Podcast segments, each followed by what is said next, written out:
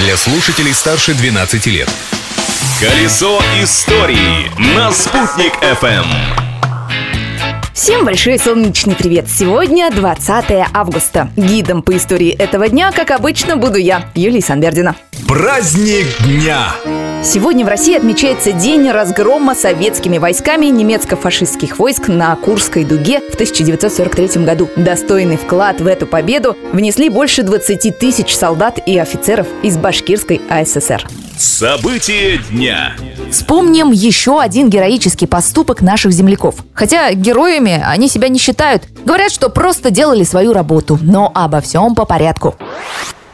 23 августа 1996 года самолет башкирских авиалиний поднялся в небо, чтобы доставить пассажиров из Анапы в Уфу. При взлете члены экипажа услышали хлопок и сразу поняли, что что-то пошло не так. В двигатель попала стая бакланов, рассказывает штурман корабля Салават Хабиров. И мы оказались на бреющем полете на недопустимо низкой высоте, где-то 30-40 метров над морем, и понимали, что вот-вот чухнем с этой махины на море. По метру мы стали набирать и вот разогнали самолет. И вот как штурман я должен был рассчитать разворот таким образом, чтобы попасть на створ полосы. Для меня самое страшное было, что если мы не попадем и перед нами полоса вот четко не окажется, то повторного захода у нас уже не будет шансов. Развернуться и успешно приземлиться все-таки удалось, а пассажиры и вовсе ничего не заметили, продолжает Салават Хабиров. Но пассажиры не знали о том, что случилось вообще, не представляли, чем могло бы это закончиться. Когда стали выгружать багаж, дермантиновые, полиэтиленовые вот эти вот сумки прилипли, растаяли. Я удивляюсь, как не было пожара. Двигатель высыпался на землю, как пустая бочка. Звезды героев или почетные звания экипажу не присвоили. Обошлись небольшой премией и записями в трудовых книжках. Но люди помнят тех, кто спас им жизнь. Командира корабля Владимира Былду, второго пилота Константина Бузанова, бортмеханика Петра Филиппова и штурмана Салавата Хабирова.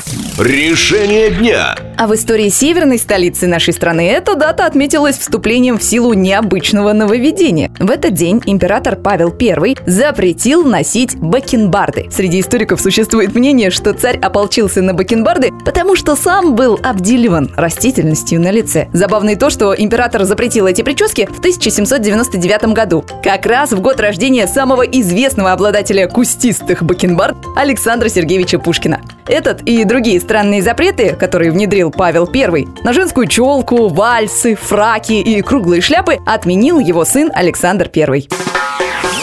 На этом наша радиоэкскурсия в историю этого дня завершается. С вами была Юлия Санбердина. Завтра тоже буду в то же время. Ведь жить прошлым нельзя, но помнить его необходимо.